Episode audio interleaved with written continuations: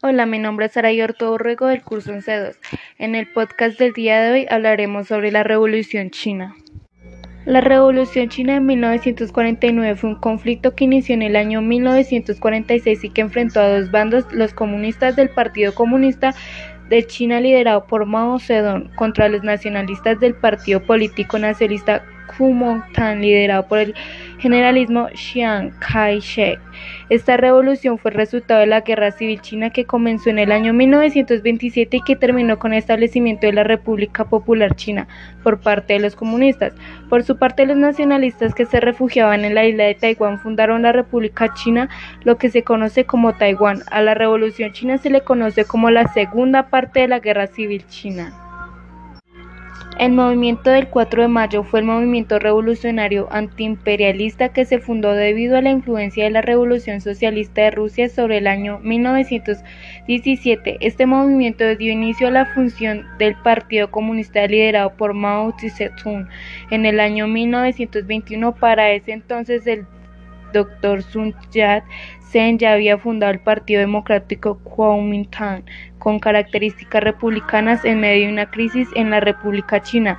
Durante este tiempo ambos ejércitos se, debieron unir por ocho años para luchar contra la invasión japonesa.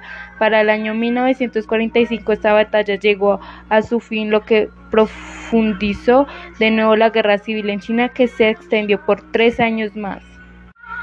Cuando en el año 1946 las negociaciones de paz terminaron sin dar buenos frutos, se dio la ofensiva nacionalista que fue el primer movimiento ofensivo. Estos invadieron al menos 165 ciudades del norte de China, incluida la región de Manchuria. Como contraataque, el ejército rojo de Mao Zedong entre los años 1947 y 1948 dio sus primeros golpes reconquistando varias ciudades. Entre los años 1948 y 1949 se produjeron las victorias comunistas decisivas, lograron recuperar Manchuria y al final del año 48 recuperando casi todo el noroeste de China, causando bajas de casi medio millón de militares, debilitando su ejército y moral. Entre otras batallas ganadas por los comunistas está la batalla de Suwon, la de Liaosen y la de Huaihua y finalmente la ofensiva final llega en 1949 cuando los comunistas toman Pekín y luego en abril llegan a Nanking tomando el contrato total de China.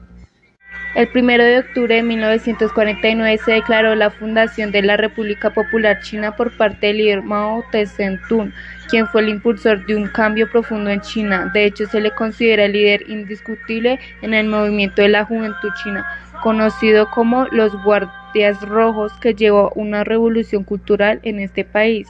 Mao Zedong comenzó unas reformas profundas que permitió observar cambios rápidamente, por, el, por ejemplo, estableció un sistema de comunas populares organizando sistemáticamente una vida colectiva. El cambio de la bandera también hizo parte de la reforma y que también un significado importante, la estrella grande amarilla que representa al Partido Comunista y las otras cuatro estrellas pequeñas que significan la unión de los campesinos, los trabajadores, la gran burguesía urbana y la pequeña burguesía, es decir, la unión de las cuatro clases sociales de la época. China también vio reformas sociales como una nueva ley y matrimonio en donde las mujeres usaban de mayores derechos la erradicación a la adición del opio y la prostitución económica y otras políticas como la redistribución económica y otras políticas como la redistribución de tierras confiscadas a terratenientes. Uno de los grandes cambios de China comunista fue la alfabetización. Gracias a la política impulsada se pasó de tener en el año 1949 solo el 20% alfabetizaba en comparación con el 80% 30 años después. Y bueno, esto es todo por el podcast del día de hoy. Espero haya sido de su agrado. Muchas gracias por escuchar.